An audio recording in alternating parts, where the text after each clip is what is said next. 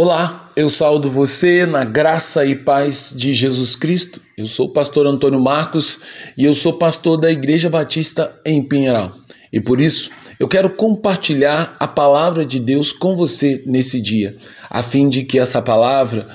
que é poderosa, que ela possa nos edificar e nos moldar segundo a vontade de Deus, de maneira que o nosso coração seja repleto da mais singela e pura gratidão. Para isso, então, eu quero refletir com você pela última vez no ano de 2022 o tema Jesus, o Filho de Deus, o milagre da vida e a sincera gratidão. No texto que se encontra em João, capítulo 12, do verso 1 ao verso 3, que diz: Seis dias antes da Páscoa, Jesus foi para Betânia, onde estava Lázaro, a quem tinha ressuscitado dentre os mortos. Prepararam-lhe ali uma ceia ou um banquete. Marta servia e Lázaro era um dos que estava à mesa junto com Jesus. Então Maria, pegando um frasco de perfume de nardo, de narno puro, muito precioso, ungiu os pés de Jesus e os enxugava com seu cabelo. E toda a casa se encheu com o cheiro do perfume. No capítulo 11 do Evangelho de João, Jesus, na sua bondade e misericórdia, ressuscitou a Lázaro dentre os mortos, naquele que foi o grande milagre da vida, onde aquele que estava morto há quatro dias voltou a receber o fôlego da vida pela autoridade e poder ser igual de Jesus, o Filho de Deus. Já o capítulo 12 do Evangelho de João registra que seis dias antes da festa da Páscoa judaica, onde Jesus realizaria um feito ainda maior em favor da humanidade inteira, tornou tornando-se o sacrifício perfeito em favor de nossos pecados, naquela que era a horrenda morte de cruz. O nosso Senhor e Salvador foi homenageado pelos moradores do povoado de Betânia. Eles, movidos por uma singela gratidão por aquilo que Jesus havia feito, ofereceram-lhe um grande banquete, no qual Jesus ocupava um lugar de destaque, bem ao lado de seu amigo Lázaro, que surpreendentemente ele havia trazido de volta dentre os mortos, apenas pela autoridade da sua palavra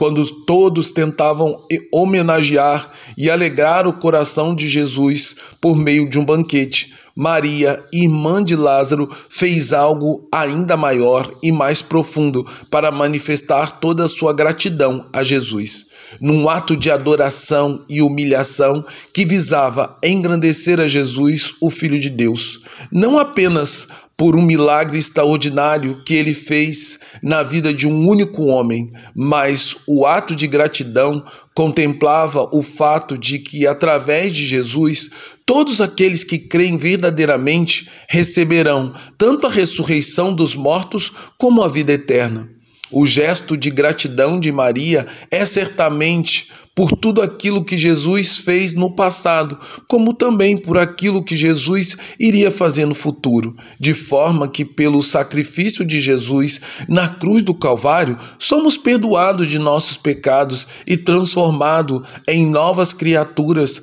pelo poder de seu amor. Assim, a Bíblia diz que enquanto Jesus banqueteava-se com os homens do povoado, Maria veio de forma discreta, sem que ninguém soubesse, e quebrou sobre o corpo de Jesus um frasco de alabastro que continha um perfume caríssimo de puro narno. Muitos ficaram perplexos com a atitude de Maria, enquanto Judas criticava a mulher, dizendo que aquele perfume poderia ser vendido e seu valor dado aos pobres num ato de caridade. Porém, o próprio Senhor Jesus repreendeu tal pensamento, mostrando que no reino dos céus a adoração verdadeira, movida pela sincera gratidão, tem primazia sobre qualquer ato de caridade porque a gratidão é o sentimento mais nobre e digno que podemos manifestar diante de tudo aquilo que o Senhor fez por nós. Jesus disse ainda mais sobre o gesto singelo de Maria. ela, é, ela era uma antecipação da unção do seu corpo, que depois do sofrimento e humilhação da morte no Calvário, não teria tempo de ser realizado. Por isso, onde quer que o Evangelho de Cristo fosse pregado, o gesto de profunda manifestação de amor e gratidão daquela mulher também seria anunciado, como uma espécie de exemplo do tipo de gratidão e amor que temos que manifestar diante do grande milagre da salvação e regeneração que Jesus realizou em nós, os que creem no seu sacrifício vicário na cruz. Portanto, eu convido você hoje, no último dia do ano, a demonstrar com toda a alegria a sua sublime e sincera gratidão ao Senhor por tudo aquilo que ele fez em sua vida em 2022, assim como devemos sempre agradecer pela obra graciosa da salvação que Jesus operou no Calvário. Sendo assim, hoje é uma oportunidade de você e eu imitarmos o gesto de gratidão de Maria, irmã de Lázaro, que em meio a uma grande festa julgou que aos pés de Jesus era o melhor e mais nobre lugar que ela poderia estar, escolhendo a boa parte que ninguém poderia tirá-lo. Eu convido você a escolher, em meio às festas e aos fogos da virada de ano, a casa do Senhor, a comunhão com os santos e a adoração com o povo de Deus como sendo o melhor lugar onde nós podemos começar um ano novo. A melhor forma de começar o ano novo é manifestando nossa sincera gratidão àquilo que o Senhor nos fez.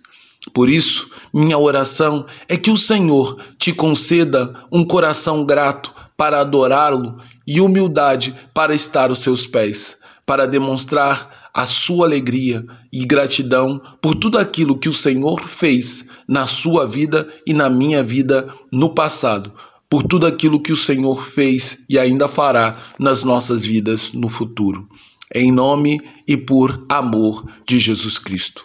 Agora, que o amor de Deus Pai, que a graça sublime e redentora do Deus Filho e o consolo, o refrigério e o poder do Espírito que ele repouse em nós, de maneira que nosso coração, nossa alma possa manifestar a gratidão, porque durante todo o ano de 2022 a boa mão do Senhor esteve sobre nós. E que também possamos ter fé que durante o ano de 2023 a mesma boa mão do Senhor que nos sustentou no ano de 2023 há de nos sustentar há de nos amparar, há de nos fortalecer em 2023. Hoje eu encerro as minhas devocionais e retorno apenas no mês de fevereiro, mas desejo a você que você seja abençoado pelo Senhor e que a leitura da palavra possa te fortalecer e possa te fortalecer todos os dias. Um abraço grande, Deus te abençoe e um feliz e próspero ano novo.